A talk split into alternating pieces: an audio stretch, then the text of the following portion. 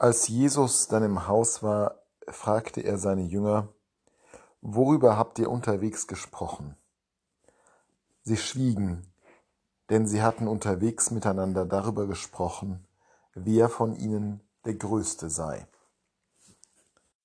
Das Gekabbel der Jünger darum, wer der Größte sei, ist uns als Leserinnen und Lesern der Schrift an sich schon unangenehm. Das ist eine Haltung, die wir bei anderen Leuten nicht schätzen, wenn sie sich vordrängeln, wenn sie sich wichtig machen, wenn sie versuchen, andere auszustechen. Aber hier geht es nicht nur um ein ästhetisches Urteil.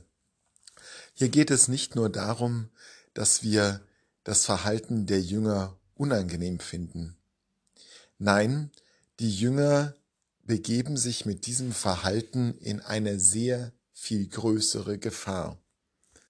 Auch die Schriften des alten Bundes berichten uns schon von solchen Begehren, die größten sein zu wollen.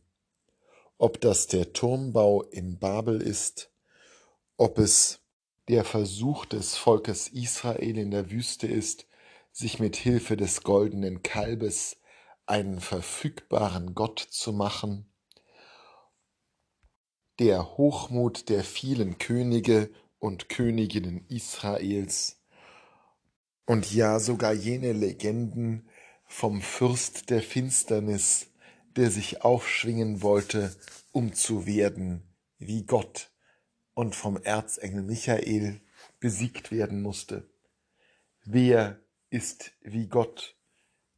Das ist der Name, den jener Erzengel trägt, dessen Fest wir in wenigen Tagen feiern werden. Wer ist wie Gott? Und auch wenn es zunächst einmal um die Vorrangstellung im Jüngerkreise ging, so ist doch die tiefer liegende Sehnsucht dahinter das drängende Bedürfnis, der Alleroberste zu sein, wie Gott zu sein. War das nicht schon auch ein Anlass für den allerersten Sündenfall, den wir kennen? Wer ist der Höchste? Wer ist am nächsten an Gott dran, wer ist gar selbst wie Gott. Diese Sehnsucht treibt die Jünger um, diese nagende Bedürftigkeit nach Anerkennung, nach einer Vorrangstellung. Und am Grunde dieses Bedürfnisses liegt ja eben die Abwendung von Gott.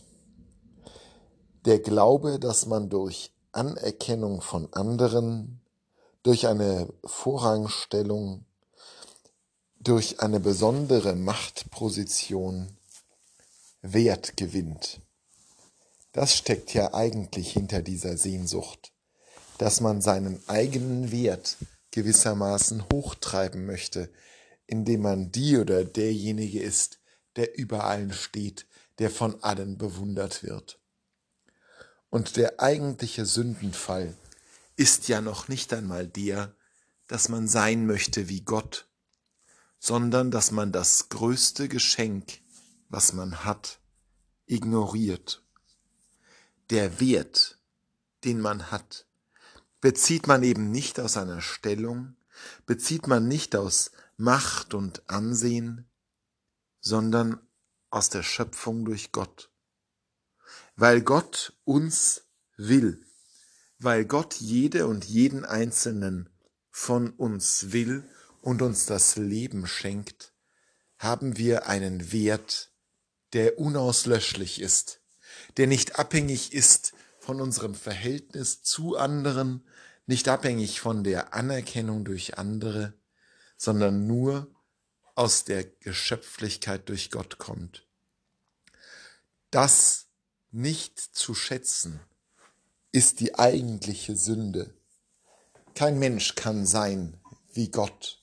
Das ist keine Gefährdung für Gottes Herrschaft, die Gott hier zum Zorn oder zumindest zur Trauer führt, sondern dass wir als seine geliebten Geschöpfe nicht erkennen, dass unser wunderbarer Wert, dass das, was uns so einzigartig besonders und bedingungslos liebenswert macht, aus seinem Ja zu uns kommt.